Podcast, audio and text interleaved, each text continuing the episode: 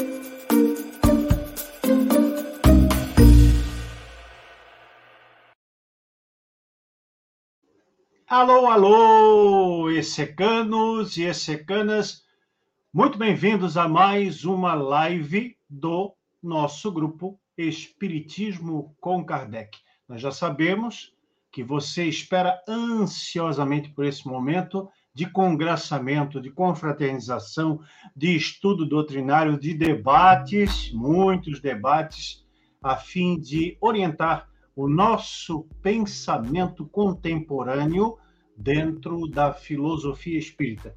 Estamos muito felizes com a sua presença aqui ao vivo nos canais do ECK pelo YouTube e pelo Facebook. Espero que você possa nos ajudar a fazer mais uma discussão acalorada, mas ao mesmo tempo sensata, sóbria, sobre temas que fazem parte do nosso cotidiano de grupos e de instituições espíritas. Vez por outra, o ECK traz esses temas com um pouquinho mais de acidez, com um, um pouquinho mais de pontualidade, colocando o dedo nas nossas próprias feridas, na intenção de fazer todos nós refletirmos a respeito da nossa conduta cotidiana, em nome do Espiritismo, a serviço do Espiritismo ou com correlação com as atividades ditas espíritas. Ficamos muito felizes, então, com a sua presença. Pedimos que você, se estiver no YouTube, dê um positivo, um joinha para nós, um gostei, um like, ajudando a multiplicar a transmissão deste que é o nosso principal evento ao vivo do ECK. Estamos chegando à 13 terceira live ordinária do ano de 2023, mas não perca por esperar que tem novidades ainda nesse ano de 2023 na programação cuidadosa e carinhosamente preparada para você que nos acompanha. Pedimos também que você divulgue o nosso trabalho, o nosso endereço no canal, youtube.com barra C barra Espiritismo com Kardec e a nossa plataforma, nosso portal espírita na internet, o portal Com Kardec, www.comkardec.net.br, para que você possa nos ajudar a multiplicar o alcance das nossas mensagens, do nosso trabalho, das nossas lives, da revista Espírita Eletrônica Harmonia e de todos os outros documentos que constam do nosso portal. Recentemente, inclusive, nós publicamos as duas edições de A Gênese em francês no nosso site para que você possa baixar e acompanhar a discussão que estamos fazendo desde janeiro, através dos artigos da revista Harmonia e através também da última, penúltima live que nós fizemos aqui nesse canal, difundindo aí a necessidade de nós investigarmos e estudarmos comparativamente as obras do professor Rivail Allan Kardec. Hoje estaremos trabalhando o tema dogmatismo ou dogmatismos espíritas. O espiritismo é dogmático? Existem dogmatismos espíritas? Quando os espíritas são ou podem ser dogmáticos? Você se considera dogmático ou não dogmático? Que atitudes dos espíritas podem configurar dogmatismos? Esses, então, são a, o, o elemento de, os elementos de contexto da nossa discussão. A produção está me dizendo também para lembrar que estamos ao vivo também no canal do YouTube do Espiritismo Cast, parceiro das nossas atividades aqui nas lives do ECK. Sem mais delongas, vamos chamar para compor a bancada o nosso querido Nelson Santos, que rufem os tambores. Cadê os tambores?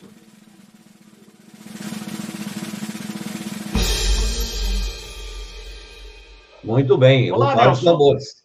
Boa noite a todos. Estamos aqui mais uma vez para tentar expor o legítimo pensamento kardeciano, no nosso entendimento, obviamente.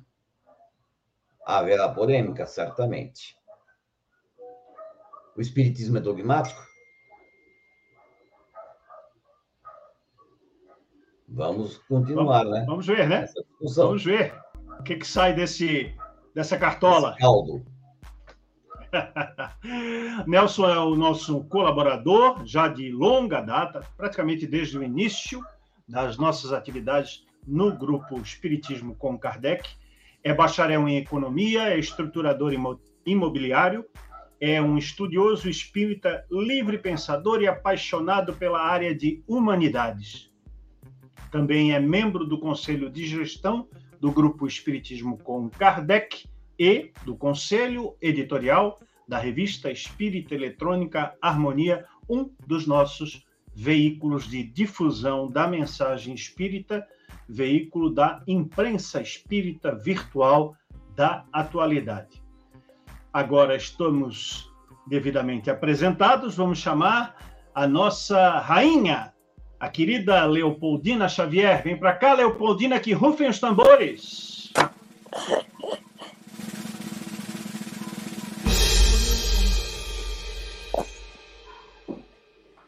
Bem-vinda, Léo. Boa noite, bem-vindos. Muito bem, vamos fazer aí mais uma live do ECK. Leopoldina é advogada, com especialização em direito previdenciário e com foco na medicina, higiene e segurança do trabalho.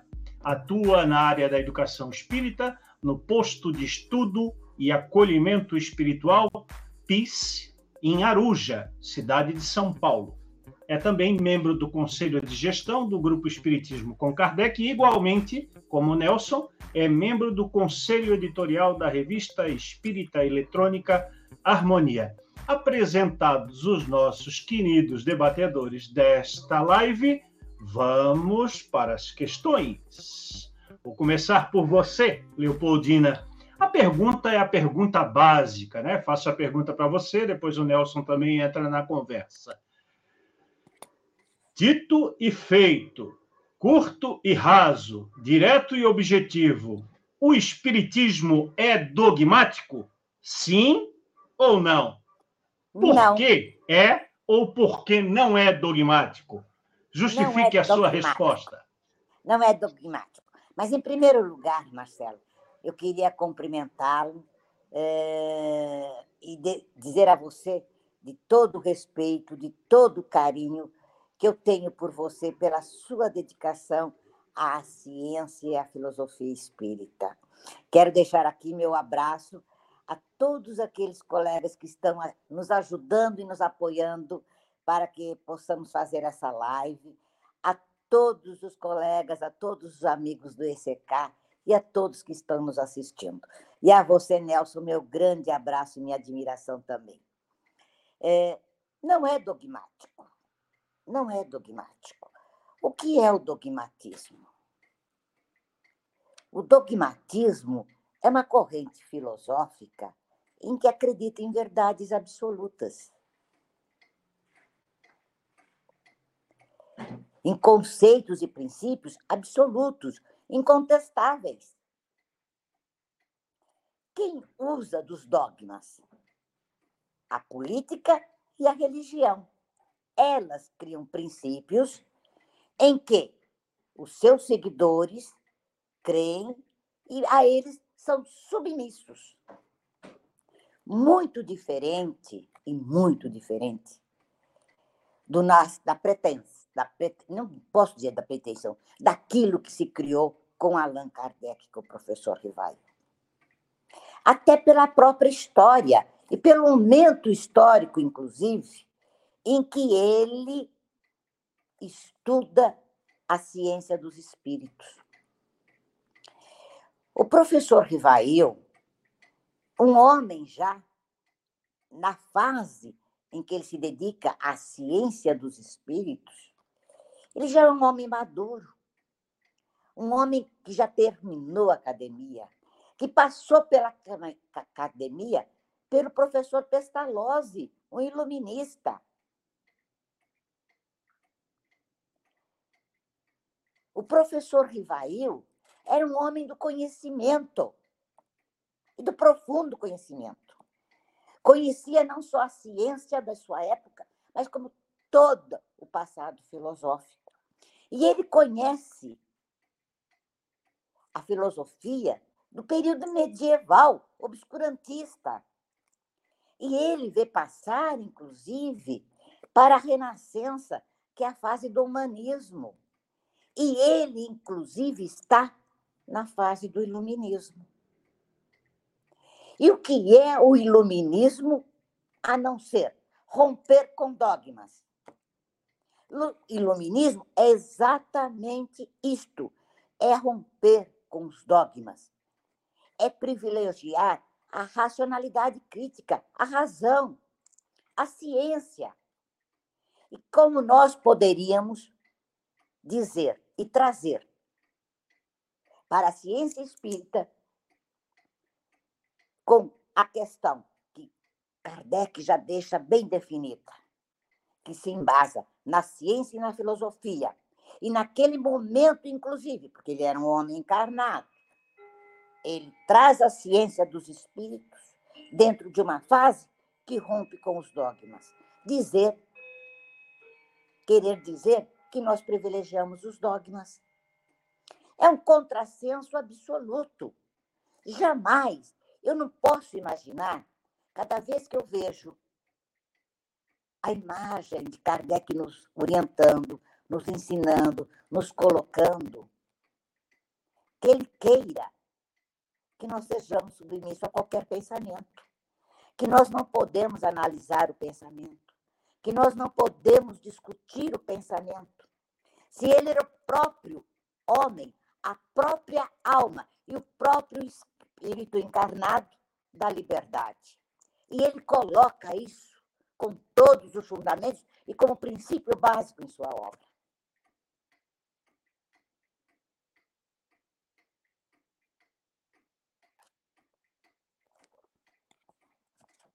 O microfone está silenciado. Muito bem, uma, uma aula de história, uma breve aula de história e de contextualização do momento de surgimento do Espiritismo e da proposta alvíssara de Allan Kardec ao estabelecer um contraponto à ideia dogmática presente naquele século na França, na Europa, nas principais é, dos principais estados, principais países, eu ia dizer principais cidades, porque naquele tempo as cidades eram mais importantes do que os países, muitas das vezes, né? que eram consideradas berços dessa, desse pensamento dogmático. E aí, Nelson, concorda com a Leopoldina? Que aportes você poderia fazer para essa nossa primeira questão? Bem, a Leopoldina praticamente ela fez um, um apanhado geral sobre a visão de Kardec sobre os dogmas, apesar de que, uh, propriamente dito, ainda mais naquela época, o, o dogma tinha uma função, um entendimento de principiologia, que já dá um fundamento contestado até mesmo por Kardec, apesar de toda a principiologia espírita, ele fez questão de, em toda a sua obra, principalmente na revista espírita, deixar bem claro que o Espiritismo não é dogma. E com ele corroboram vários pensadores, João Diniz, por exemplo. Mas, uh, se analisarmos, por exemplo, a reencarnação, ela pode ser considerada um dogma, porque é uma coisa que não pode ser alterada. Ela é uma questão de fé, mas é uma questão também de razão. Por exemplo, o que Kardec diz sobre isso? Sobre a reencarnação propriamente dita. Que ela não é dogma, porque é uma lei natural. Ela faz parte da natureza. Mas a profundidade disso surge-se várias vertentes. No meu entendimento, simplório, ela, em determinado ponto, pode ser considerada um dogma, e a partir de determinado ponto não é dogma. Pela, pela principiologia e pelos fundamentos do Espiritismo, ela não pode ser encarada como. Mas, para novidadeiros e pessoas que não conhecem profundamente o Espiritismo, ela é uma questão dogmática a debater-se.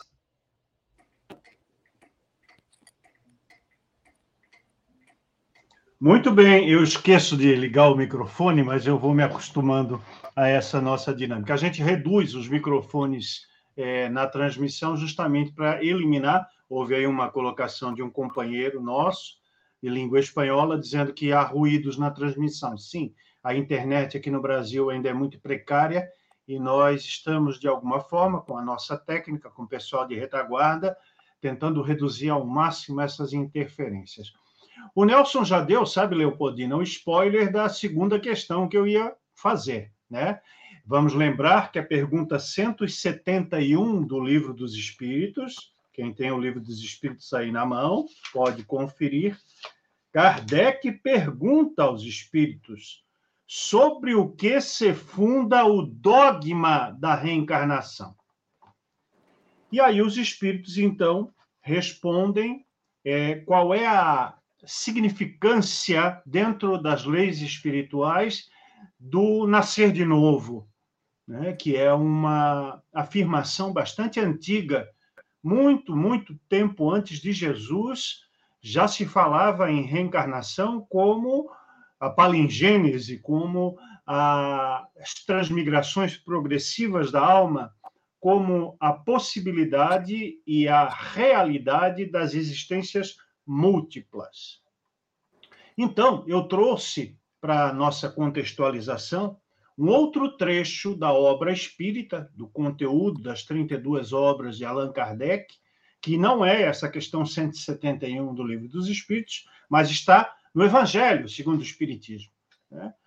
É, e isso está contido no capítulo 20, Trabalhadores da Última Hora, numa mensagem assinada pelo espírito Henri Heine, em que ele diz o seguinte: palavras do Espírito, e aí dentro do princípio do controle universal dos ensinos dos Espíritos e da concordância desta fala, desta mensagem espiritual com o contexto doutrinário, Kardec insere essa mensagem é, no capítulo 20 do Evangelho. Abre aspas. A reencarnação, esse belo dogma, novamente a mesma palavra utilizada em O Livro dos Espíritos, eterniza e precisa, torna preciso a ideia da filiação espiritual. O espírito, então, chamado a prestar contas do seu mandato terreno, da sua existência física, compreende a continuidade da tarefa interrompida, mas sempre retomada.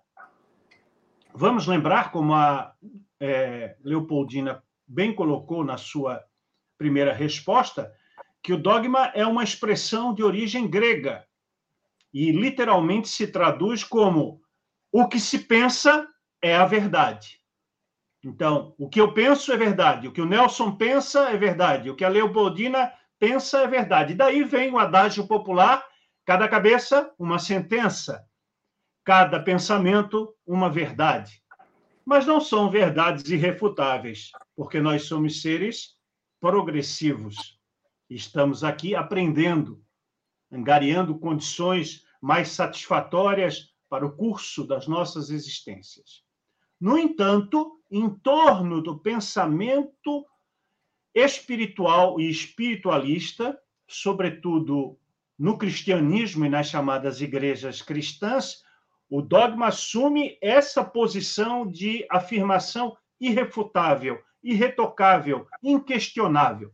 É por isso que os cristãos e nós espíritas não nos é, enquadramos nesse conceito, acreditam no dogma do pecado original, acreditam no dogma da virgindade de Maria, da concepção de Jesus por obra do Espírito Santo, e acreditam no dogma da ressurreição da carne. Só para ficar em três pequenos exemplos. Quando Kardec, então, Nelson e Leopoldina, se debruça sobre as questões de religiosidade presentes na história da humanidade, vide que entre a existência física de Jesus e o momento em que Kardec lança o livro dos Espíritos, transcorreram 19 séculos, quase 19 séculos, se assim podemos dizer, ainda está impregnada a atmosfera daquele tempo na ideia oficial cristã a partir da publicação dos quatro evangelhos canônicos. Então, a pergunta que não quer calar, Nelson, já que você antecipou, deu um spoiler positivo dessa questão, o que dizer dessa expressão que aparece na questão 171 do Livro dos Espíritos? É isso, né? 171. E também aparece no capítulo 20 do Evangelho, além de outras fontes. Né? Na Revista Espírita, por exemplo, vai aparecer várias vezes o que dizer dessa expressão, então, dogma da reencarnação? Em que sentido a palavra dogma está colocada? Bem, é como eu havia mencionado, uh, e vamos ó, me reportar só um, minuto, um pouquinho ao que a Leopoldina disse. Uh, Kardec, ele segue a escola de Pestalozzi. Porém, ele é, ele é muito influenciado pelas luzes do iluminismo, pelo século do iluminismo.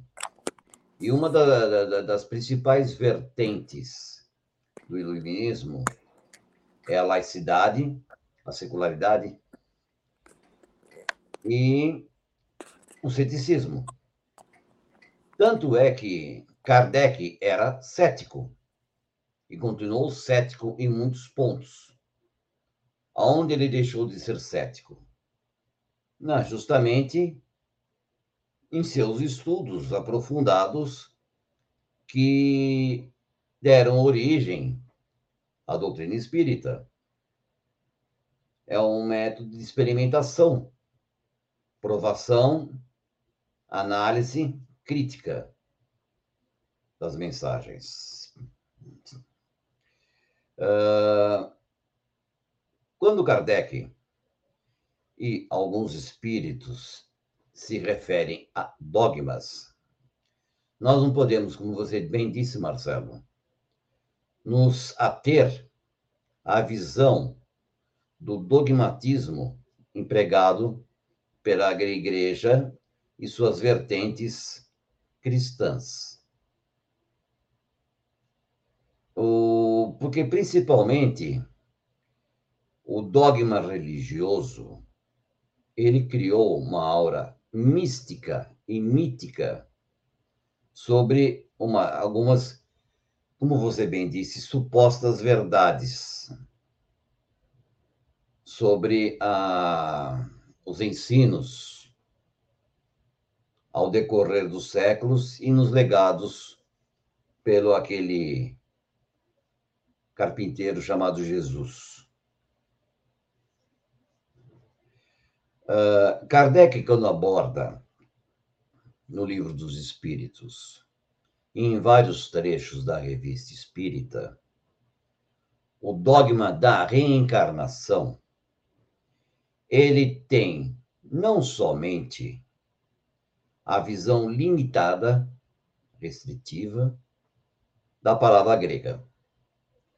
Ele se atém principalmente à parte de principiologia do raciocínio lógico que dá as bases do fundamento espírita, que é uma ciência e uma filosofia com consequências morais. Isso Kardec repete inúmeras vezes.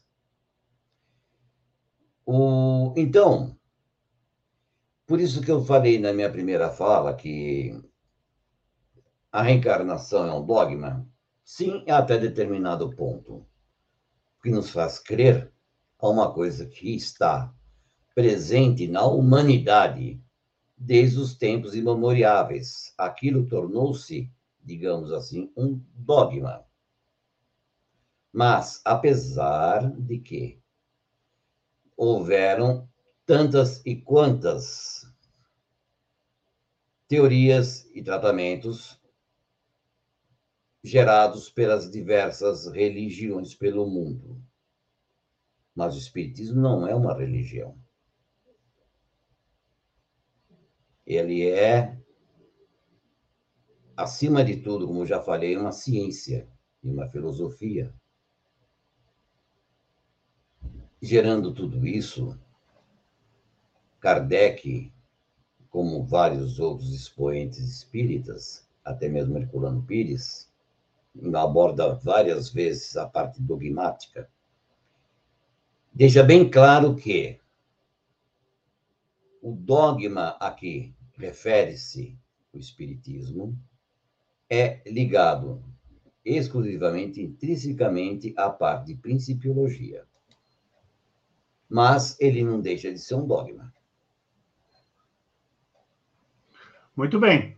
E aí, Leopoldina, o que, que dá para agregar e diante dessa ideia é, tratada pelo Nelson em justificação da utilização, porque é, a primeira vez que aparece, eu bem coloquei, é na questão 171, e é expressão de Kardec. Então, mesmo que depois outras mensagens mediúnicas, em outras obras e na revista espírita, como Nelson acabou de descortinar, confirme a utilização filosófica da expressão dogma, Kardec teve a coragem, como um homem iluminista, visionário, um homem à frente do seu tempo, de depurar, não é isso? A expressão dogma.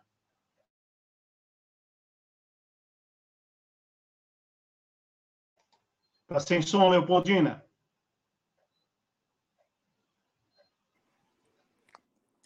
É muito instigante a, a, a, a colocação do Nelson, né? É, porque ele traz alguma coisa que é princípio básico da doutrina espírita, é a reencarnação. A reencarnação como dogma.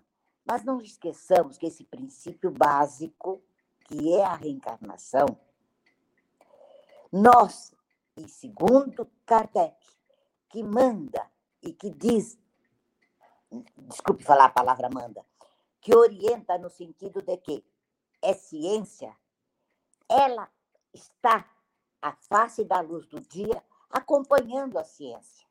Nós não paramos de analisar e de estudar a reencarnação. O conceito básico é inalterável, mas a evolução da ciência, a evolução da filosofia pode trazer e pode fazer nós levarmos ao debate. É essa a grande diferença. Não é uma doutrina estável, fechada, cercada, em que coloca um princípio básico e ele não pode deixar mais de ser analisado. Não, dentro da doutrina espírita, tudo, à luz do princípio básico, pode levar à análise. É, isto se chama evolução. isto se chama progresso, é acompanhar a ciência, é acompanhar os passos filosóficos. É dogma, é dogma, é princípio básico, é princípio básico. Mas a reencarnação, ela está sempre, sempre à luz do estudo científico, à luz da filosofia.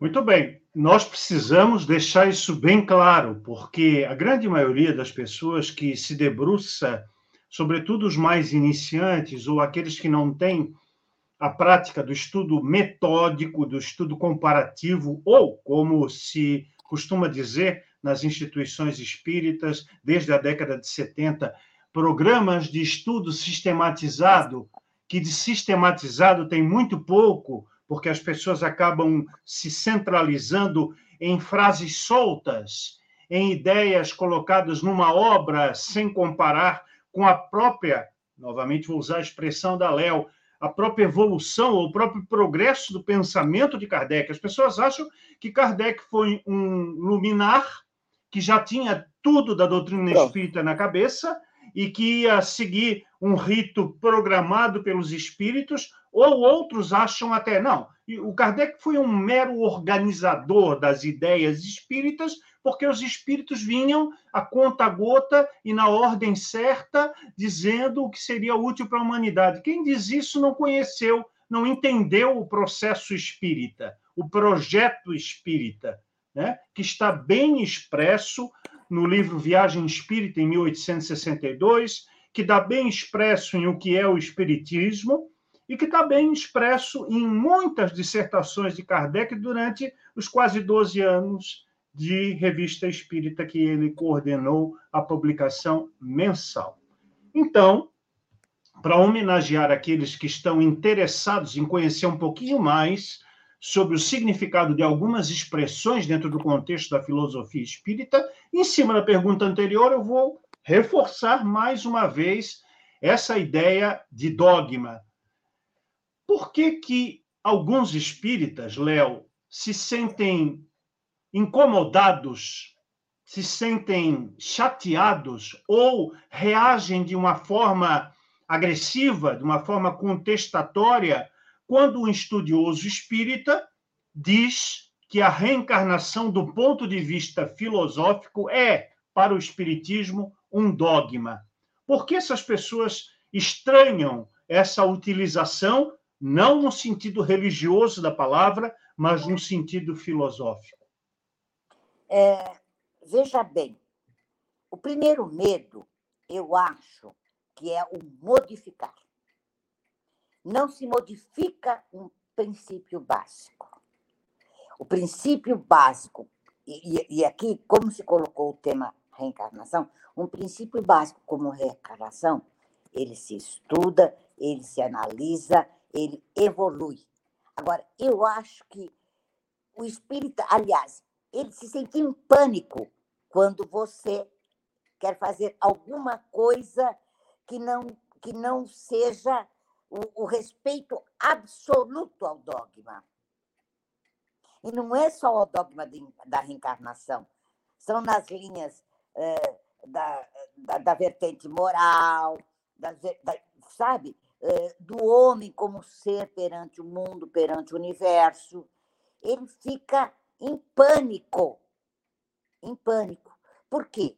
Porque eu acho que já vem aquela cultura de outras religiões da submissão, da verdade absoluta, e que nada pode ser analisado, nada pode ser debatido. A questão não é de é, modificar o princípio básico da reencarnação. O que nós espíritas fazemos e devemos e temos a obrigação de fazê-lo é estudar, é acompanhar a ciência, é acompanhar a filosofia, é debater, é analisar, é ter a coragem de pensar, de modificar, não de modificar, mas de evoluir, de progredir. E isso só colabora. Nós não somos nada, nada é parado no mundo.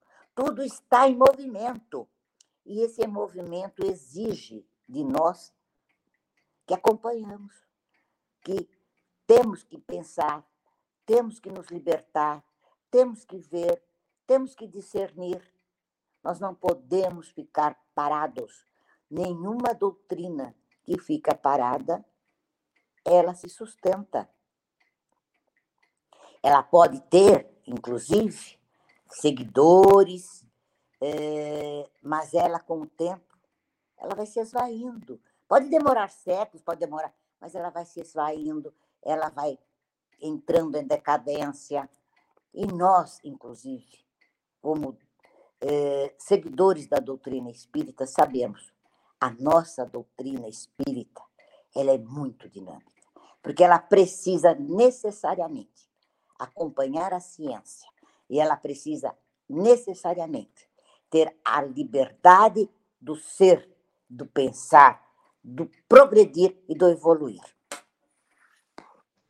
Muito bem colocado. Eu já vou passar a palavra para o Nelson, mas eu quero enquadrar essa pergunta da Thelma dentro dessa nossa discussão, Nelson.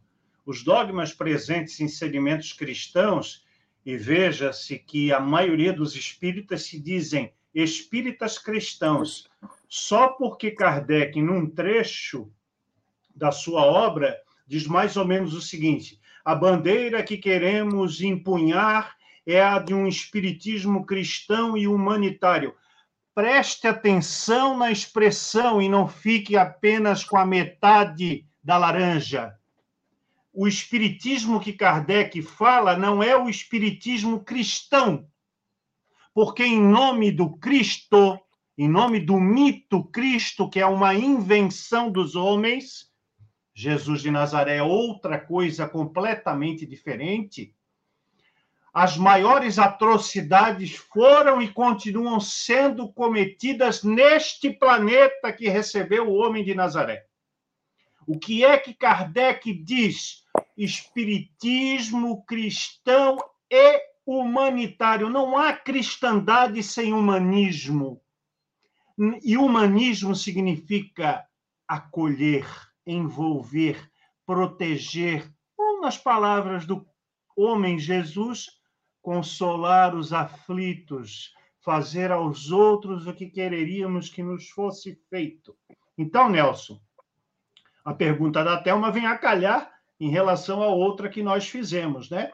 Os dogmas presentes nos segmentos cristãos estão, de alguma forma, relacionados ao exercício do poder? Bem, Marcelo, bem como você citou, é, há, tem que haver um entendimento da sentença, das palavras de Kardec. É, o que mais o movimento espírita faz em si é fazer recortes. Herculano, vou parafrasear Herculano. Eu sei que você gosta né, do professor demais, eu também. Ele diz que o Espiritismo não é uma questão de. Alguém lembra? É uma questão de. Fundo. É uma questão de fundo e não de forma. Você não tem que se atender, se ater apenas à forma que está exposta, mas ao fundo, ao que ela traduz e é o que ela representa. Então, o Espiritismo é, acima de tudo, um, um aprendizado constante, to, em todas as formas. E ele é lógico, ele é crítico, ele é racional. Aí, voltando agora à pergunta da Thelma. Ela. Se os dogmas é uma representação de exercício de poder, totalmente. Os dogmas religiosos, sim, eles o são.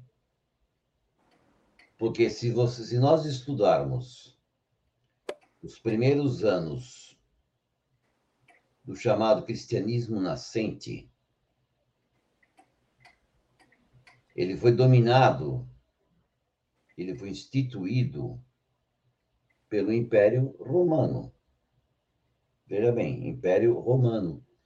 Qual era a intenção do imperador de Roma em ter o chamado cristianismo como religião oficial, em substituição à tradicional, considerada pagã, pela disseminação rápida do humanismo, da, da visão humanitária legada pelo Jesus de Nazaré.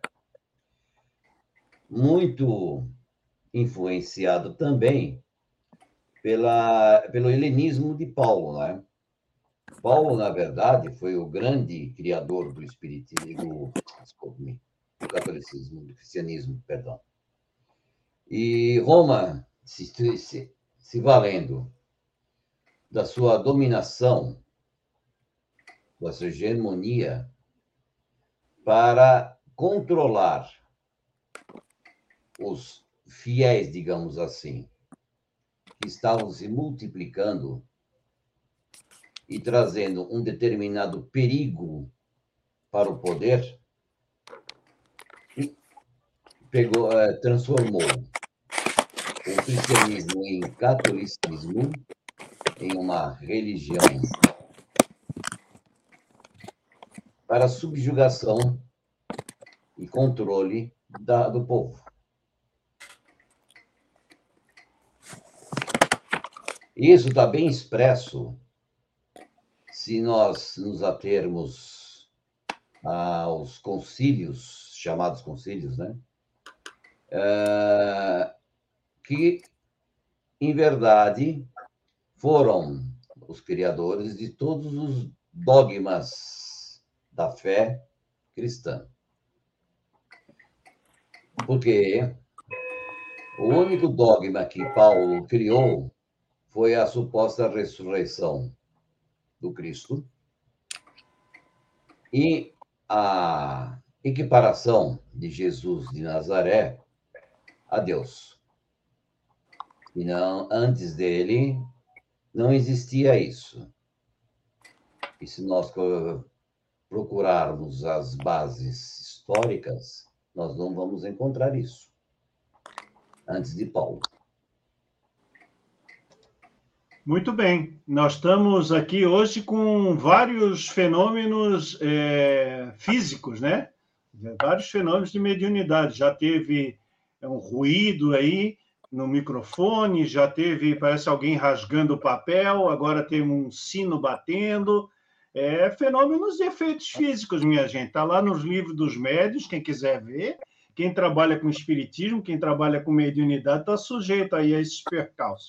Eu estou pedindo para a produção colocar a fonte da, da frase que eu falei, né? A bandeira que desfraudamos bem alto, tá aí. É a do Espiritismo Cristão e Humanitário, o livro dos médios, capítulo 29, item 350, né? onde Kardec, então, faz essa junção importante desses conceitos. Vamos em frente. É, já que nós acabamos de falar de Jesus, e diferenciarmos Jesus de Cristo, não é porque em inúmeras mensagens na Revista Espírita, no Evangelho, ou em outros livros, Kardec usa a expressão figurativa, figurada, Cristo, que o Espiritismo endosse a ideia do Cordeiro de Deus, né? daquele que veio tirar o pecado do mundo, daquele que veio salvar a humanidade, daquele que nasceu de uma virgem, daquele que morreu e ascendeu aos céus com seu corpo físico, esses são elementos que caracterizam o Cristo, o Cristo da cristandade, o Cristo do cristianismo, o Cristo das igrejas. Nada disso existe no Espiritismo. Não obstante, você possa usar a expressão Cristo ou se dizer cristão, desde que se faça essa diferença, porque a maioria dos cristãos, exceto os espíritas, acreditam nisso tudo que nós acabamos de reunir e muitas outras coisas. Né? Então, é, por exemplo, sobre os milagres de Jesus, os cristãos em geral acreditam em um dom sobrenatural, em uma aplicação de poderes que Jesus tinha, porque ele era o Deus encarnado. E nós espíritas sabemos que os ditos milagres são a utilização da mediunidade dentro de parâmetros de naturalidade, nada de sobrenatural, é tudo na natureza humana. Tanto que ele repetiu diversas vezes aos discípulos e aos seus seguidores, que não eram os discípulos ou os apóstolos, dizendo: Tudo aquilo que eu faço, vós também podeis fazer. Dando a ideia de que a mediunidade é realmente uma característica presente nos homens, nos seres humanos, na humanidade. Então eu perguntaria, Leopoldina, os espíritas em geral têm em relação ao personagem Jesus uma postura dogmática. É, acreditam que Jesus é o Filho de Deus, acreditam que Jesus é um espírito puro que encarnou na Terra e tantas outras coisas que nós ouvimos dizer por aí. Isso é verdadeiro dizer que os espíritas dogmatizam Jesus? E quando é que há esse dogmatismo em relação a esse personagem? É, Marcelo, eu, eu, eu vejo que sim. É, por quê? É, é, é aquela que você colocou. Ficou só na metade da laranja. Ficou só na, na palavra cristão. Então, veja bem, é, a nossa cultura religiosa, inclusive se nós pegarmos a nossa história aqui no Brasil, da perseguição é, aos espíritas, aquela, tudo aquilo, e, e que estava sempre a Igreja Católica envolvida, houve, houve seriamente a cultura cristã envolvendo.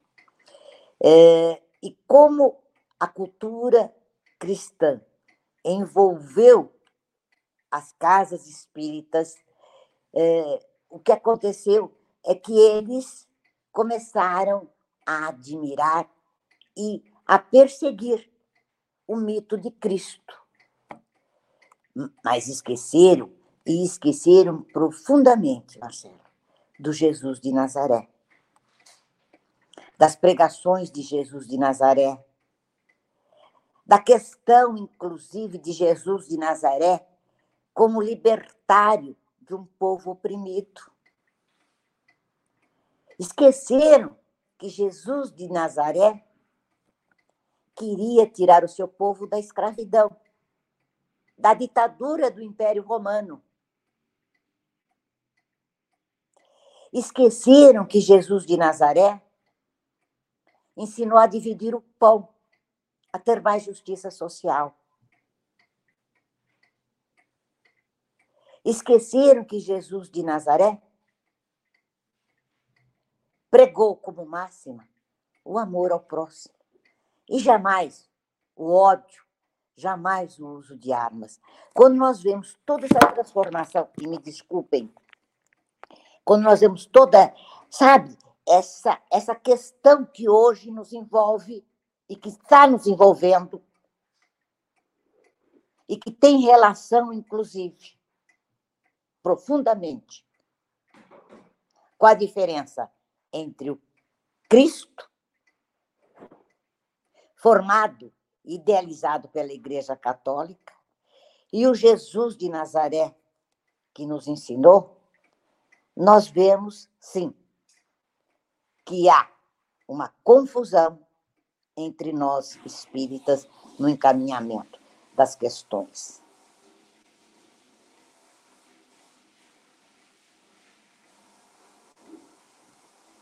Muito bem. E aí, Nelson? Como separar o Jesus do Cristo nessa ideia de dogmatismo ou não dogmatismo?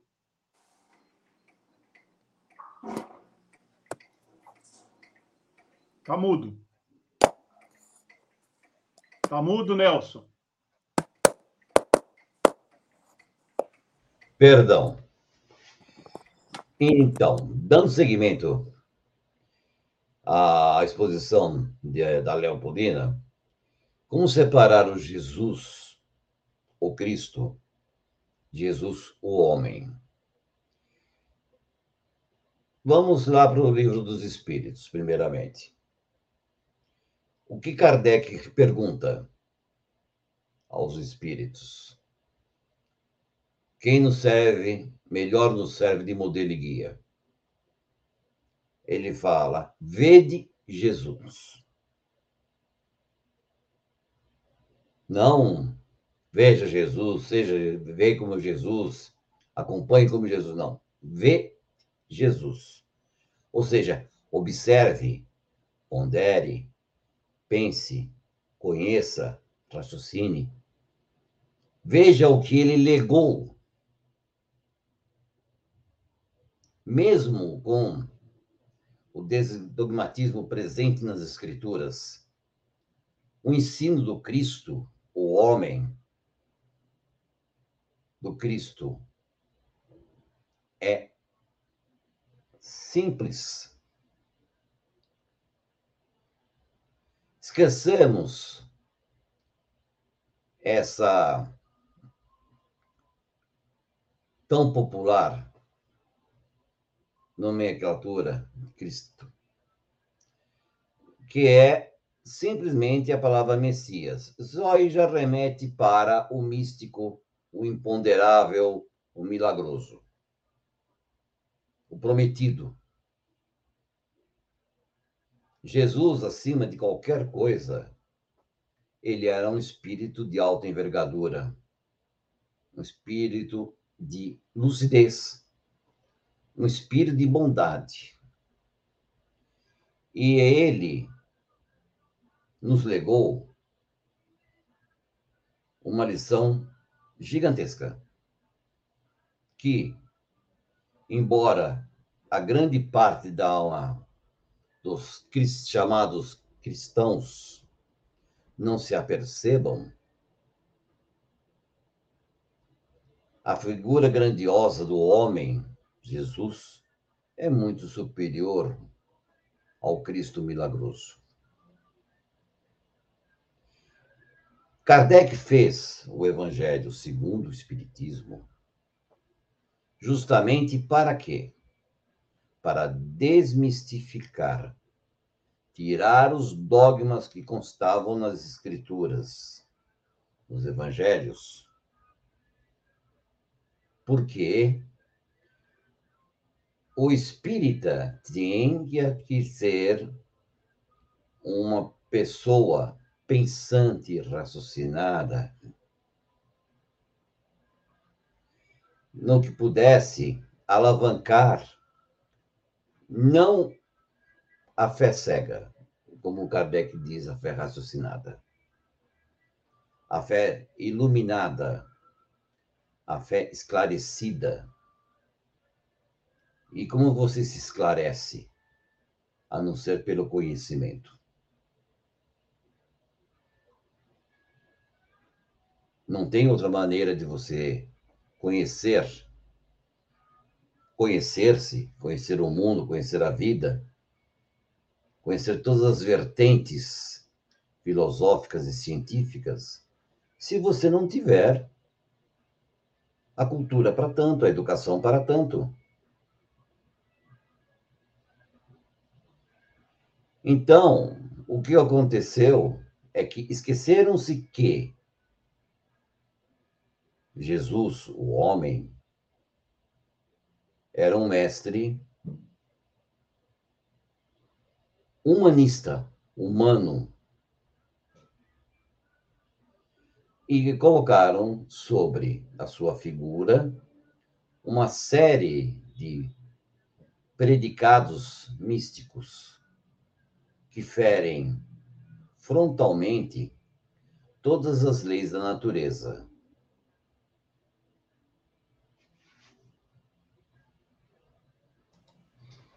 Muito bem. Essa dualidade, esse dualismo entre natural e sobrenatural, ele não é de agora, né? Ele já perpassa aí é, praticamente é, séculos e séculos do desenvolvimento das ideias sobre o nosso planeta. O Rodolfo, inclusive, coloca, né, dentro dessa linha de raciocínio que nós vemos tratando agora, que o dogma, a palavra dogma, a expressão dogma, o conteúdo da da palavra não são tão negativos como podemos pensar. É exatamente isso que nós estamos querendo colocar, Rodolfo.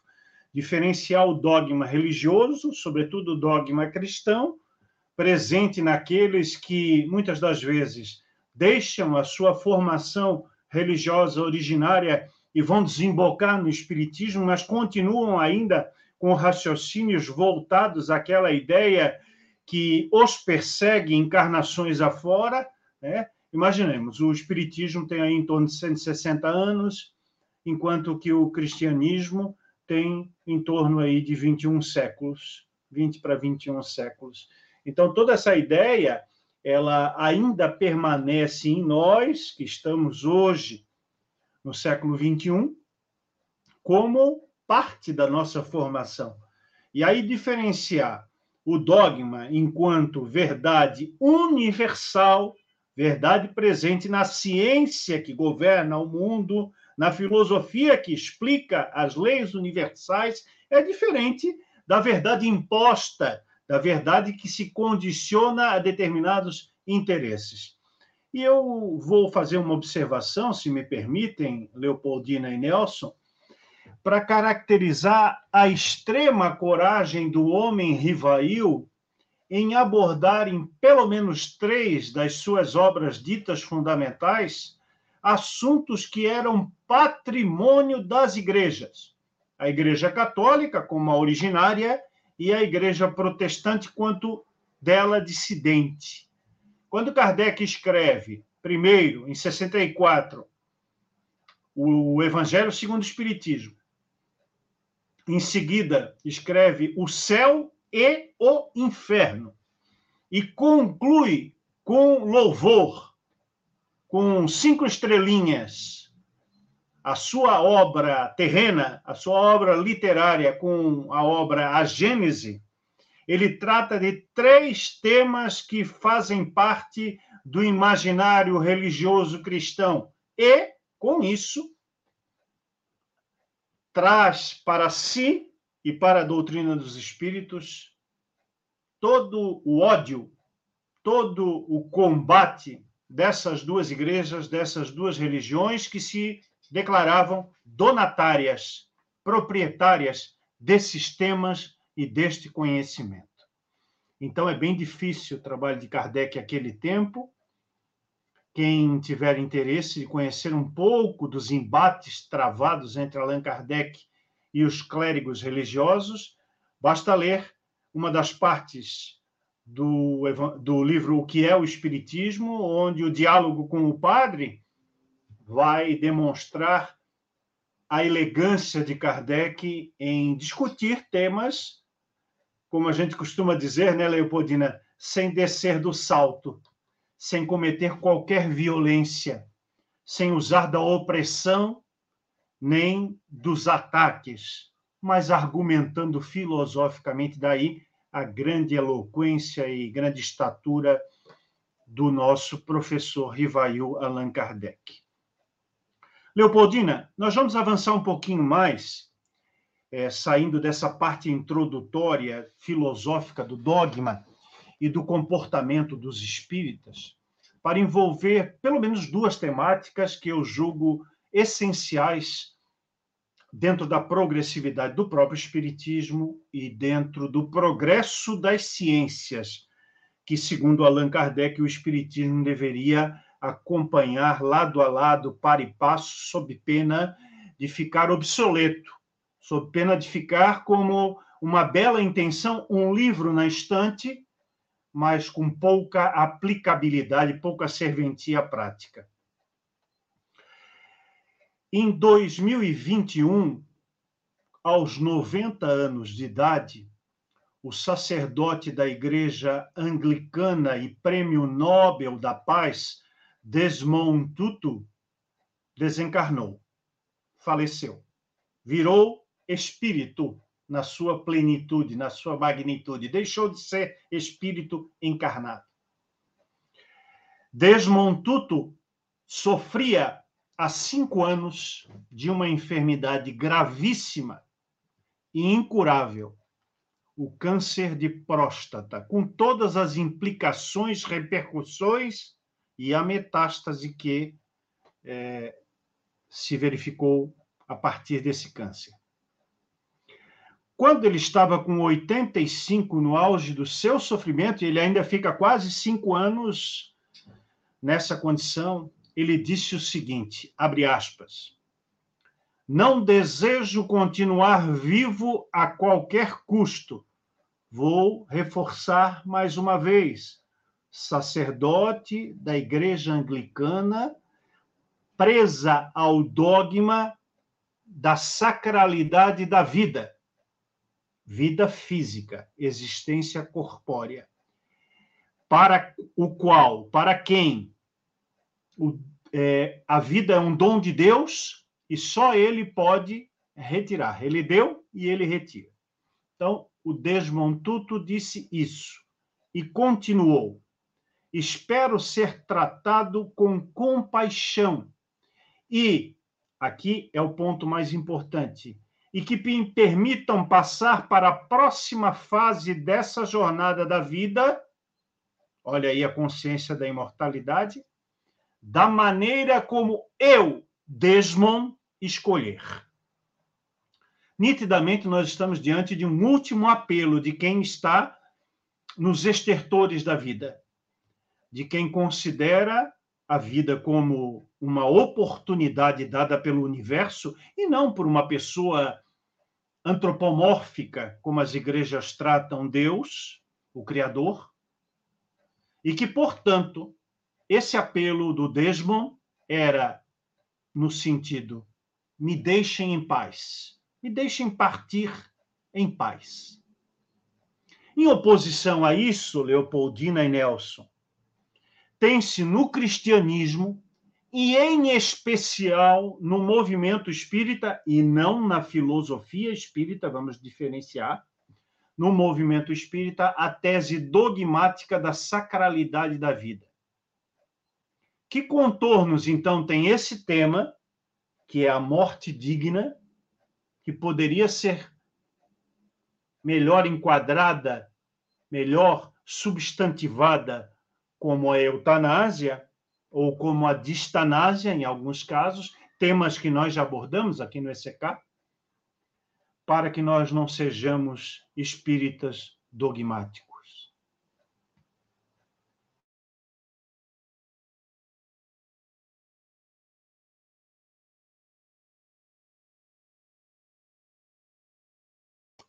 Está sem som, Leopoldina? Está sem som, Leopoldina.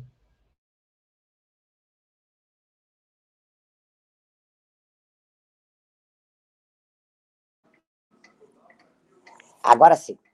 É, é, antes de eu entrar na questão da sua pergunta, eu queria conversar com o Rodolfo e com a Thelma, porque a, a pergunta dos dois é quase que complemento um do outro. Rodolfo, ninguém quer demonizar a palavra dogma. Ninguém quer demonizar os dogmas. O que ocorre com o dogma? Que ele se torna, para a religião e para o Estado, verdade absoluta, irrefutável, em que você não pode discutir, que você não pode pensar, que você não pode analisar. E qualquer motivação em relação a eles é o cisma, aonde é, na, na época medieval você iria para a fogueira. E em complemento a isto, Thelma, os dogmas, na sua maior parte, quer feitos pelo Estado, quer feitos pela religião, eles tiveram atrás de si a vocação ao poder, o domínio. Essa é uma verdade que a nossa história, que a história da humanidade, conta. Infelizmente, é isto. E é isto aqui que nós dizemos em, em relação à questão da doutrina espírita. O grande mestre o grande professor Rivail, jamais, jamais quis cercear o homem do pensamento, O homem, inclusive, para entrar agora na resposta do, do Marcelo, ao livre-arbítrio. Essa questão do livre-arbítrio, em que eu posso dizer, eu quero morrer conforme a minha dignidade e conforme a minha consciência. Como disse Tutu, que sofreu tanto, tanto, tanto, que foi tão dolorosa a sua doença, que ele disse: Eu não gostaria mais de estar aqui. Eu gostaria de estar reencarnado. E como reencarnado, cumprindo outras tarefas. E por que não? E por que eu dizer para o meu próximo, que é ateu, que ele não pode, inclusive, ter o direito à eutanásia? Como eu posso criticar os países que dão direito à eutanásia? Como eu posso impor os meus dogmas a terceiros? Como se eu dominasse toda a verdade. E a verdade só ficasse em volta daquilo que eu penso, daquilo que eu quero. Eu acho, às vezes, e alguns dogmas, de posição extremamente egoísta. Extremamente egoísta. E ela não privilegia, inclusive, alguma coisa que é muito importante, e foi muito importante dentro do iluminismo, que é o individualismo com a sua racionalidade, com a crítica da razão, em que todos nós devemos ter. Eu não quero impor o meu pensamento. Eu não quero que você pense como eu penso. Eu quero que você, inclusive, e dentro do meu grupo espírita, possamos alinhavar os nossos princípios básicos, os nossos dogmas, os nossos postulados, e dentro deles, analisar, aperfeiçoar, evoluir, progredir, humanizar. Mas não fazer disto uma vontade suprema porque eu quero, então você irá, Tutu. E porque a minha religião assim pensa, que você sofra até o último segundo. Isso não é, talvez, ser bom. Isso talvez não é ser humano. Isso talvez não seja sentir a dor que ele estava sentindo a dor que o próximo está sentindo, em que ele diz: é melhor que eu vá e possa cumprir e continuar cumprindo a minha tarefa como espírito desencarnado. Então, nós temos que ter muito cuidado, muito cuidado ao tratar dos dogmas. Nós temos que parar, analisar, debater, pensar refletir, discernir e sempre, e sempre, e sempre fazer com que o sentido de liberdade e o sentido de humanidade estejam acima de qualquer outro valor ou qualquer outro dogma. É assim que eu penso, pelo menos. Muito bem colocado. Nelson, o que agregar aí para essa ideia dogmática da sacralidade da vida? Bem, a Leopoldina foi muito ampla, não deixou muitas margens a entendimento, a discussão, perdão. É, veja só, qual que é o principal ponto no meio espírita a respeito da sacralização. É, que Kardec expõe, através do ensino dos espíritos, que é a vida corporal a grande importância da jornada evolutiva do espírito. Mas a que ponto essa jornada evolutiva agrega ao espírito, no caso do desmontoto? Numa fase terminal. Essa é a pergunta que se deve fazer. O que, que agrega aqueles que, notadamente, são contra o aborto no meio espírita? Ah, mas a vida é, tem, é a grande escola. Sim, a vida é a grande escola. Mas se você não começou a escola e, e, nem está usufruindo dela, qual o sentido da vida? Isso nos faz ter divagações filosóficas. Por que estou aqui se nada mais tenho a somar nem a acrescentar? Eu me tornei um mero objeto de punição Estou sendo espírita cristão, tá? Eu estou sendo um, um mérito objeto de punição dos meus pais, dos meus irmãos, dos meus filhos. Se nada há, não há mais vida, isso, muito malamente sobrevida.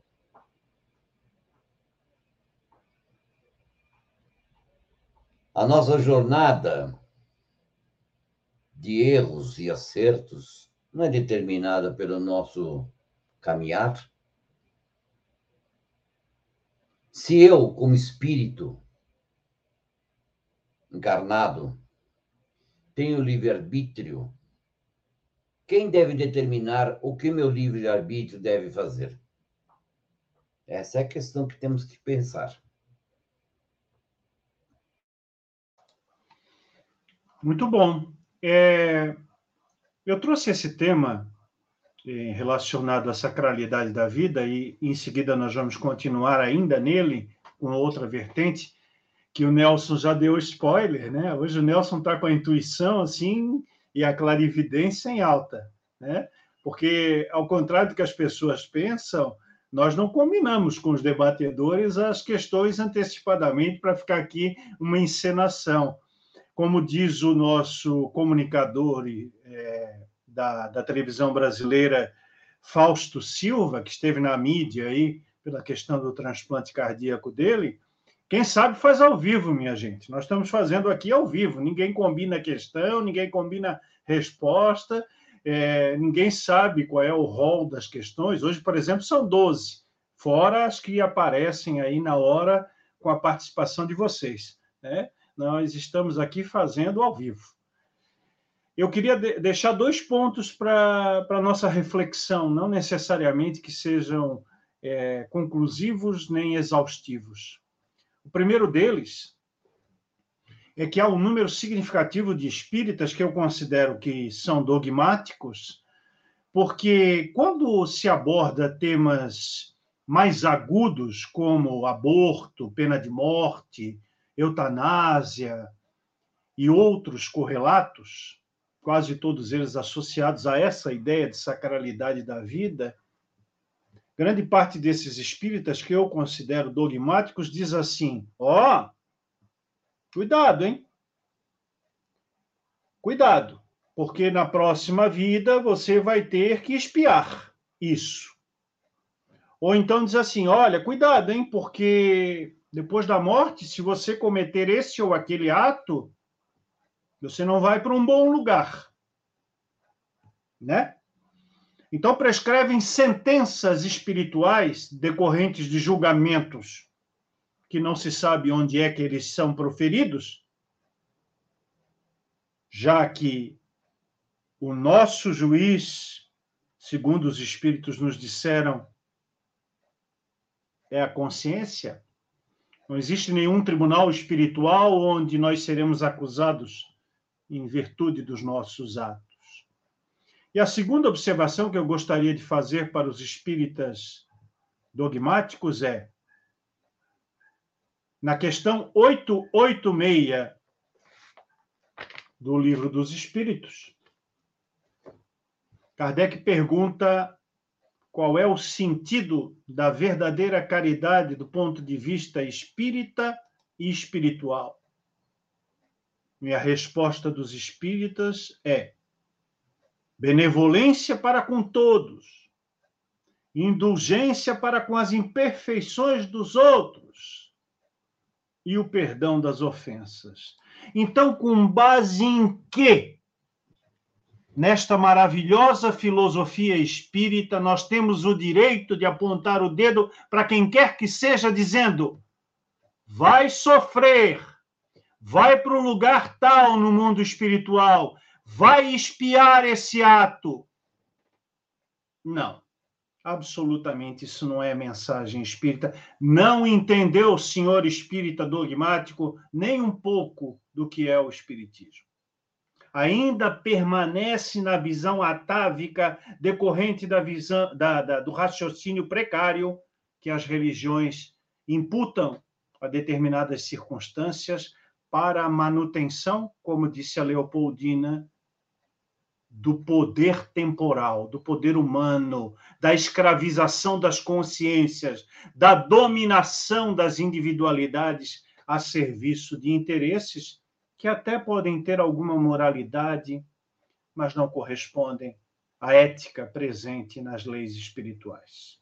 Vamos ao outro tema, então. Nelson, assim como a eutanásia, ou distanásia em alguns casos, outro tema dogmatizado pelos espíritas em geral é o aborto. Eu já ouvi de espíritas de casaco nobre de botões dourados. Vocês já ouviram essa expressão? Espírita de casaco nobre de botões dourados é, é o espírita que se assenta numa cadeira achando que tem a sabedoria e a onipotência do conhecimento espírita que acha que ser dirigente de uma instituição, de uma liga, de uma união espírita, de uma federação, lhe dá o altar da plenitude da sabedoria. Pois esses espíritas de casaco nobre, de botões dourados, dizem assim: Eu sou contra o aborto. Em todas as situações, inclusive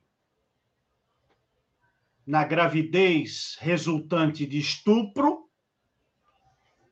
e da má formação do feto. Eu só ressalvo aquela hipótese, ainda assim, suficientemente demonstrada pela ciência dos homens, de que a mãe corra algum risco de morte em virtude do parto e ainda assim até o último instante possível não abortar. Por que, Nelson, essa dogmatização em relação ao aborto? Porque simplesmente eles não entendem Kardec. Não há uma outra resposta. Leem, mas não compreendem cai naquela história que eu falei do professor Herculano. É uma questão de fundo e não de forma. Veja, somos dotados de livre-arbítrio, como eu falei anteriormente. Pergunto, tudo bem, não é o caso, mas tem interligação. É, se eu tenho dores físicas, o que isso influencia para a minha evolução se os espíritos dizem que as dores são todas morais?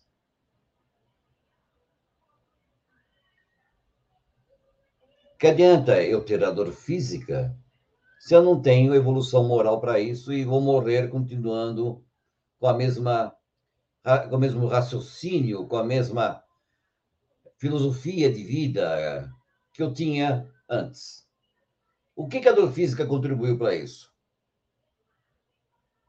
E veja, o sentido da vida. no caso, o que quem quem é o juiz se não minha própria consciência, no caso de uma gravidez indesejada. Quem é o juiz? Como você disse, quem sou eu para apontar o dedo? Se os atenuantes ou agravantes, embora eu não seja advogado, do ato, quem assume eles? Você? Eu? Não, a pessoa. Se isso está na consciência dela, quem sou eu para contestar o livre-arbítrio da pessoa? Ela é obrigada a carregar uma gravidez indesejada porque eu acho que ela deve carregar. Eu acredito que ela deva carregar. Eu estou condenando-a por antecipação a uma vida carregada de problemas porque é a minha verdade.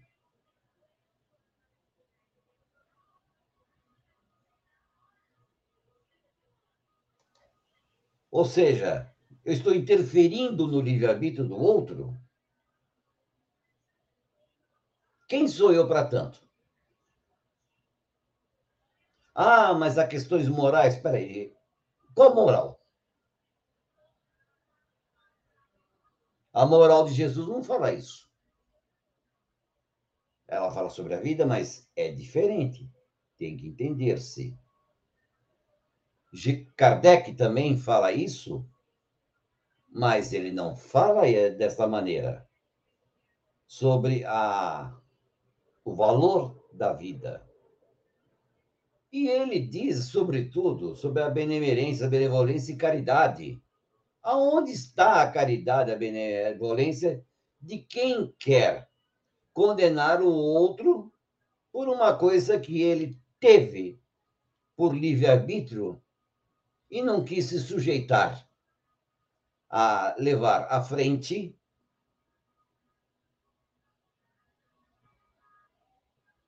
o problema qual que é? Qual a solução? Acima de tudo, deve-se respeitar a pessoa. Se ela errou, o erro é dela, não é meu. Se ela acertou, o acerto é dela, não é meu também, da mesma maneira. As consequências morais, físicas e da sociedade, quem vai enfrentar sou eu, não é outra pessoa. Se vai aquilatar a minha evolução ou se vai prejudicar a minha evolução, são os meus atos que determinam. Nossos atos determinam quem somos, já dizia Sainz-Exupéry. Perfeito? Minha verdade ou o meu dogma, né? Porque Sim. cada um tem o seu. Cada um tem a sua verdade, cada um tem o seu dogma.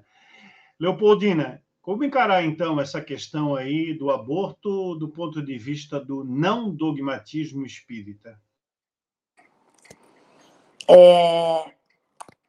Veja bem, o, o, o, o, Marcelo, eu acho que um dos maiores padecimentos para a mulher é a questão do aborto. Porque a religião colocou o aborto como pecado. Então, você imagina a culpa que uma mulher não recebe e que ela não tem. Como se torna a consciência de uma mulher que praticou o aborto? Deve ser alguma coisa horrível, imperdoável. como o aborto foi colocado, inclusive, como culpa grave para a mulher e que não se deve praticar, é, e desrespeitando, inclusive, como você já colocou, como o Nelson já colocou, o livre-arbítrio, porque eu, Leopoldina, não faria um aborto. Mas por que eu tenho que condenar a minha semelhante a Maria, a Joaquina, qualquer uma delas que fez o aborto. Por que não respeitar a consciência e a necessidade, muitas vezes, da minha semelhante? Mas o pior de tudo é que esse dogma religioso, por intervenção da religião, foi parar no Estado. E o Estado, mais grave ainda, pune a mulher que aborta, mesmo ela não tendo religião. É uma questão tão grave, tão grave, que aqui no Brasil aborto é crime. A mulher é tratada como uma criminosa, porque a religião assim o quer. Que religião e que religiões, porque não é uma só, são várias. Que religião são essas que não respeitam quem pensa diferente?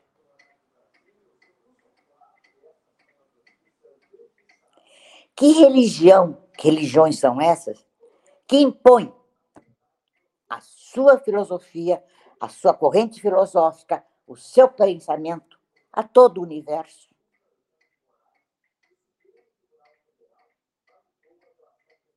Isso é princípio humanitário?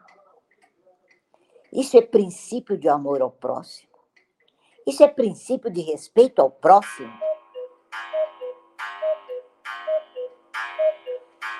Então, é tão grave, é tão grave a questão desses dogmas em relação à vida, muito sério.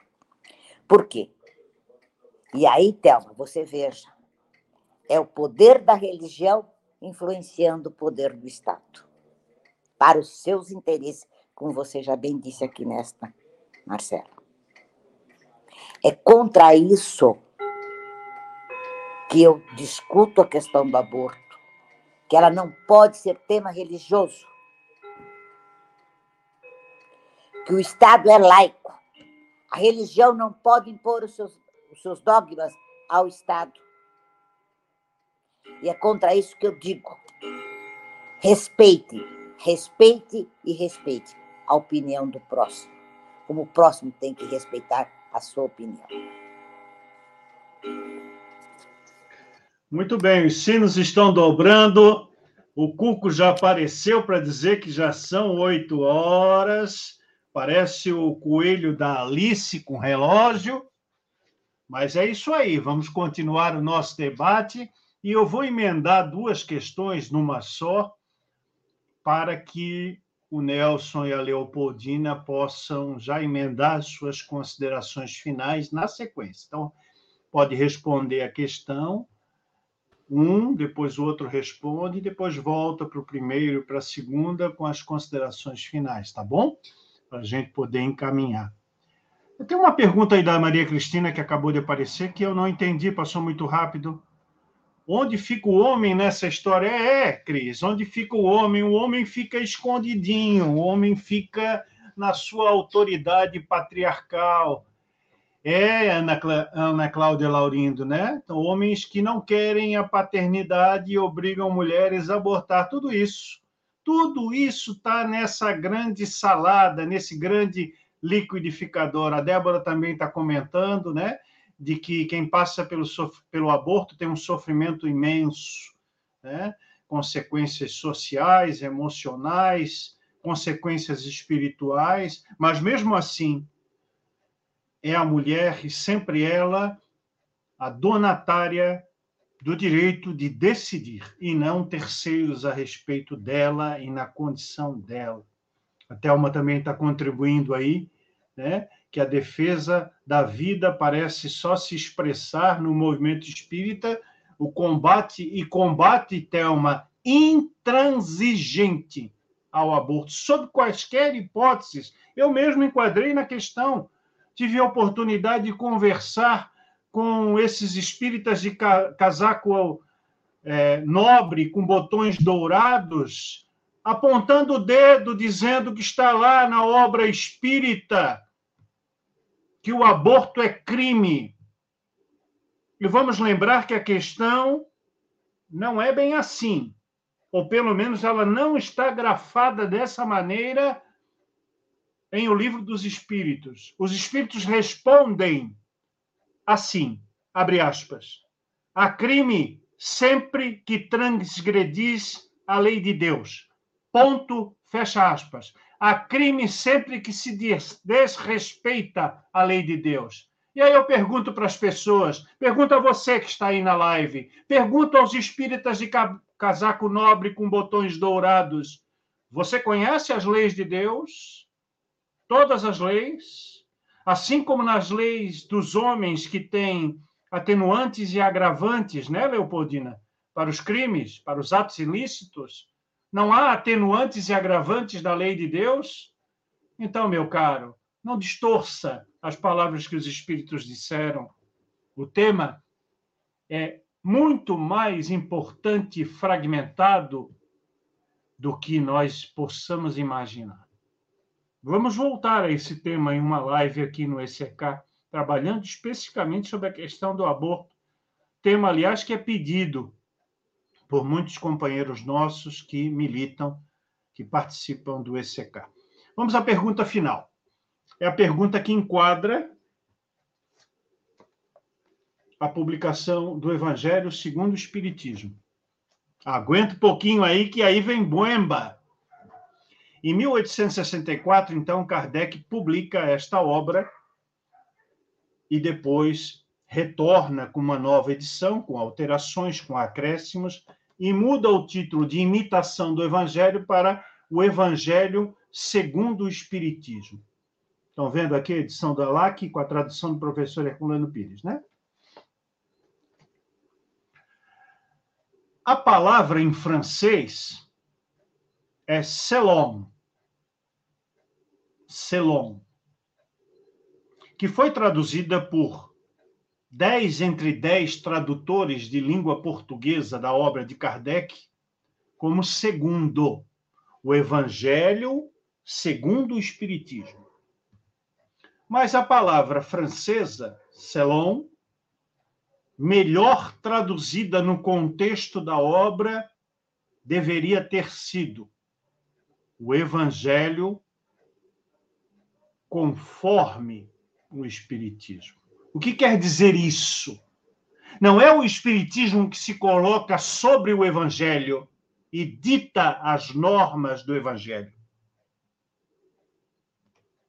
É o Evangelho, ou seja, as palavras, os feitos, as pregações de Jesus, com uma interpretação espírita. Se você ainda não viu, abra na contracapa da obra de Kardec, de qualquer editora, vai estar escrito contendo a explicação das máximas morais do Cristo, sua concordância com o Espiritismo e sua aplicação às diversas situações da vida. Nós já dissemos aqui diversas vezes nas nossas lives e nos textos do ECK.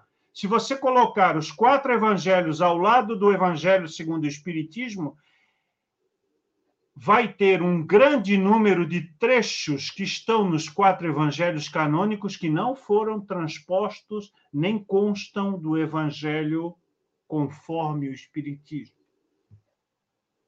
Porque eles representam tão somente os dogmas religiosos da Igreja Católica. Porque eles não guardam conformação com nenhuma lei universal nem com as questões espirituais que o Espiritismo explica. Então, Nelson e depois Leopoldina. A ideia de um evangelho espírita, porque é assim que ele é apelidado, o evangelho segundo o espiritismo é o evangelho espírita. E ao ser dito como evangelho espírita, podia ser o Novo Testamento espírita, não poderia? já que está tratando da mesma matéria, do mesmo tema. Não dá a impressão de que estamos diante de uma Bíblia espírita e não de um livro de filosofia, ciência e moral?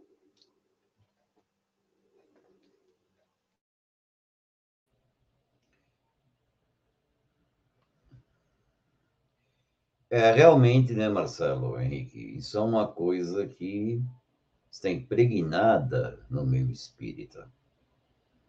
Infelizmente. Os espíritas não conhecem o espiritismo, já dizer Colano Pires. Não conhecem, não procuram conhecer e não entendem.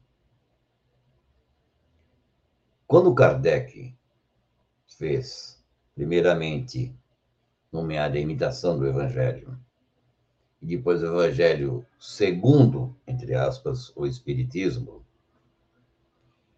ali está explicitado toda a base moral e filosófica de Jesus. O que não está albergado no Evangelho? Sim. Os mitos, o misticismo, as passagens que são duvidosas,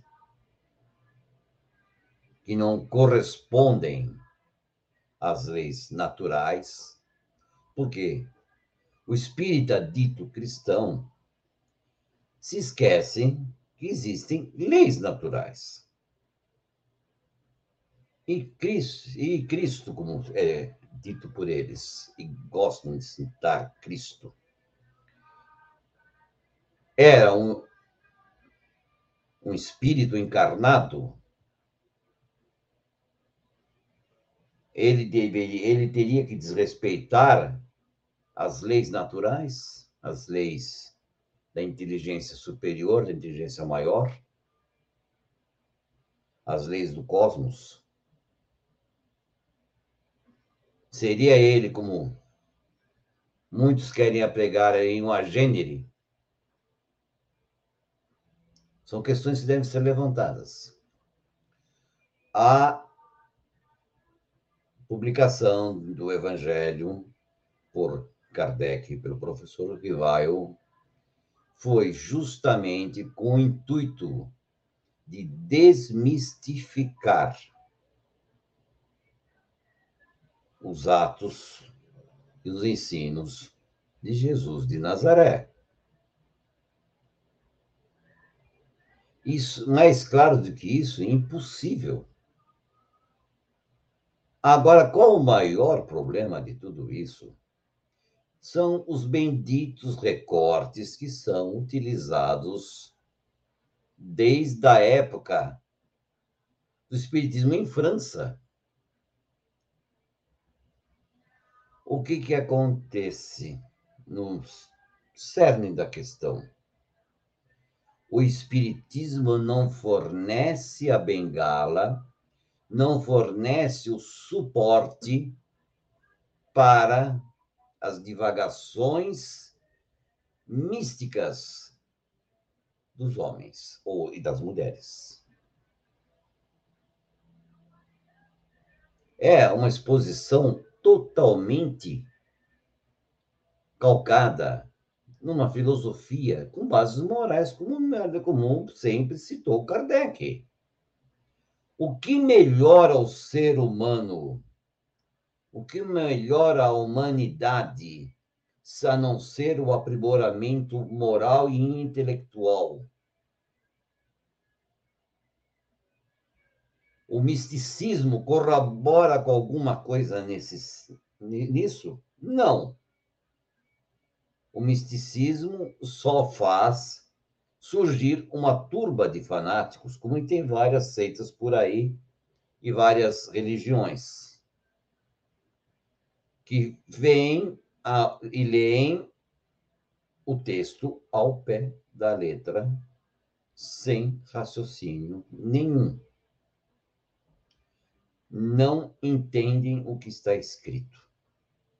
Simplesmente é isso o seu nível de entendimento é próximo a nada. O meio espírita não é diferente.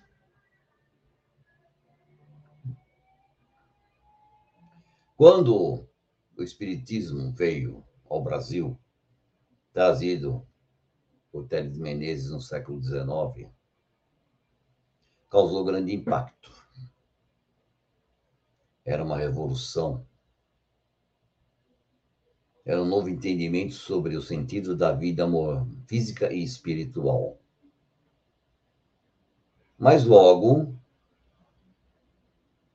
as raízes igrejeiras do povo brasileiro e daqueles que estavam trazendo o espiritismo ao Brasil se manifestaram. Porque o espiritismo é lógico, é científico.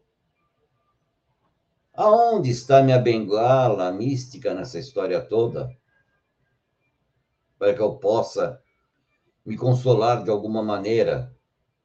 O pessoal não entendeu até hoje que o consolo está no Evangelho não é o consolo somente físico, é o consolo moral e intelectual.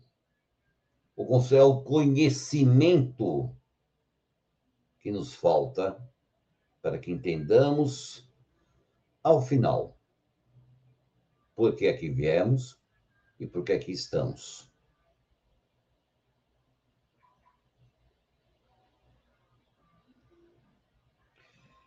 Nisso, nada mais temos a que falar, a não ser que nós possamos ter o discernimento de estudarmos. Porque para combater o dogmatismo, só o conhecimento. Não há outra maneira. E em nada as diretivas, as federativas, contribuem para isso. Muito menos os palestrantes popstar que estão por aí. Simplesmente é uma salada que se faz Muitas delas, apesar que Francisco Xavier era um médium maravilhoso, muita dela embasada nos livros por ele psicografados, de, por pseudos espíritos que se diziam superiores. Deixo a seguinte questão. Os espíritos que se manifestam no Brasil, em grande parte, carregam um ranço igrejeiro, uma visão mística da vida. E aí, o que, que acontece? Em 99,99 ,99 dos espíritas no Brasil se sentem atraídos por essa pílula que lhe fornece um suposto conforto e uma grande ignorância. Boa noite.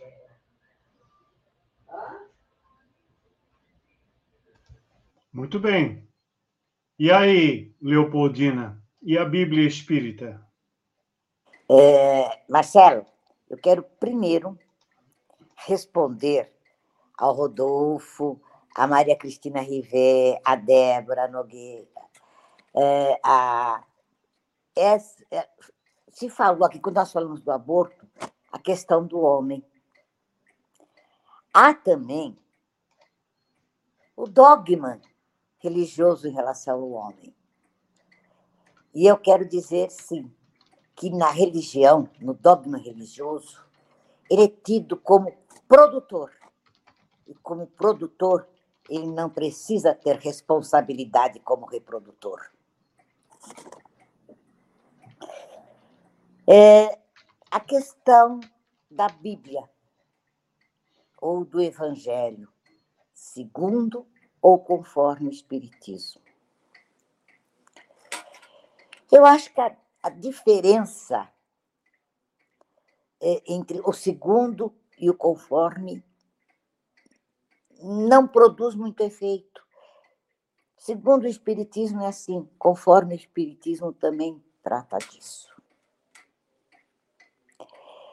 Esse evangelho, o que nós temos que entender é que é um evangelho próprio da doutrina espírita. É um evangelho que teve a responsabilidade de criar uma nova visão do homem, um novo pensamento para o homem ser, uma nova colocação de vida perante a sociedade.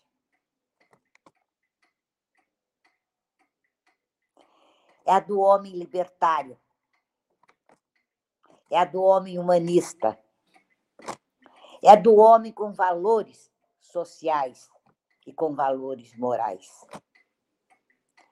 É um homem do ser crescente, do ser que, que progride, do ser que evolui. E também não é só uma visão individualista do homem. A nossa Bíblia, o nosso Evangelho, conforme o Espiritismo, conforme a doutrina espírita, também quer mostrar a possibilidade de uma nova visão de mundo. Um mundo mais solidário,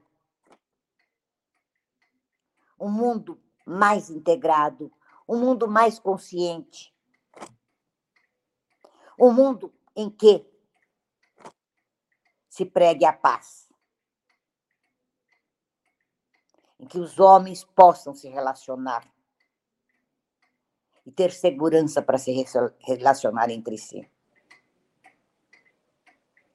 Essa é a importância, eu acho que fundamental do nosso Evangelho, da nossa Bíblia, conforme o Espiritismo.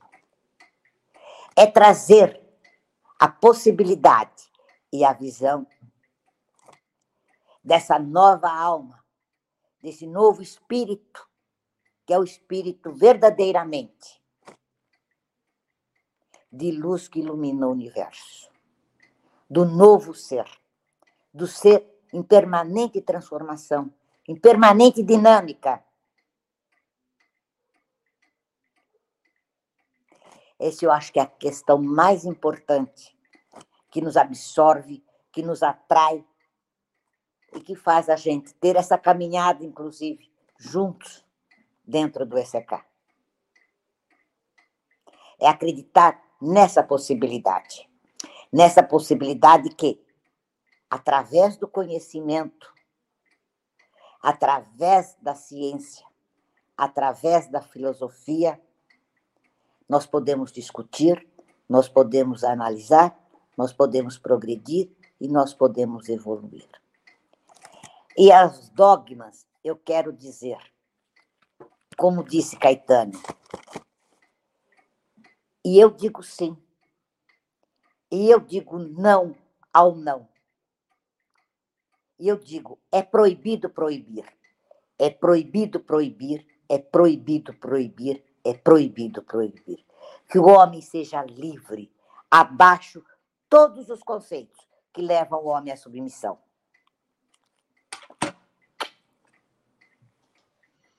Que beleza, Leopoldina. Agradeço a você e ao Nelson. Terminar com Caetano é sempre iluminar o nosso dia, culturalmente falando é sempre nos dar a perspectiva de que a poesia, e sempre ela, nos direciona à espiritualidade superior. Muito obrigado a você e ao Nelson, e até uma próxima oportunidade para estarmos novamente juntos na bancada dos embalos de sábado à noite do ECK. Aguarda um pouquinho lá na sala do chá, que nós vamos fazer o encerramento. Muito bem, minha gente. E falando em poesia, nós vamos trazer uma poesia que foi enquadrada na Review Spirit, na Revista Espírita de Allan Kardec, nos meses de abril e de maio de 1867, quando Kardec trazia textos que não eram necessariamente comunicações mediúnicas, que não eram textos sobre espiritismo, nesse caso, eram trechos de uma de um esquete teatral, de uma peça teatral que foi escrita pelo senhor Ponsar. E a, o texto da peça dizia o seguinte: A fé do cristão é regida pela regra sua única autoridade reina na teologia. E a adoração deve curvar os escritos e os espíritos sob os dogmas divinos que aí são inscritos. Mas o mundo físico escapa a seu domínio. Deus o integra por inteiro à discussão humana. Como se trata de objetos que caem sob os sentidos, os sentidos e a razão aí se mostram onipotentes. A autoridade se cala, nenhuma ordem pode fazer.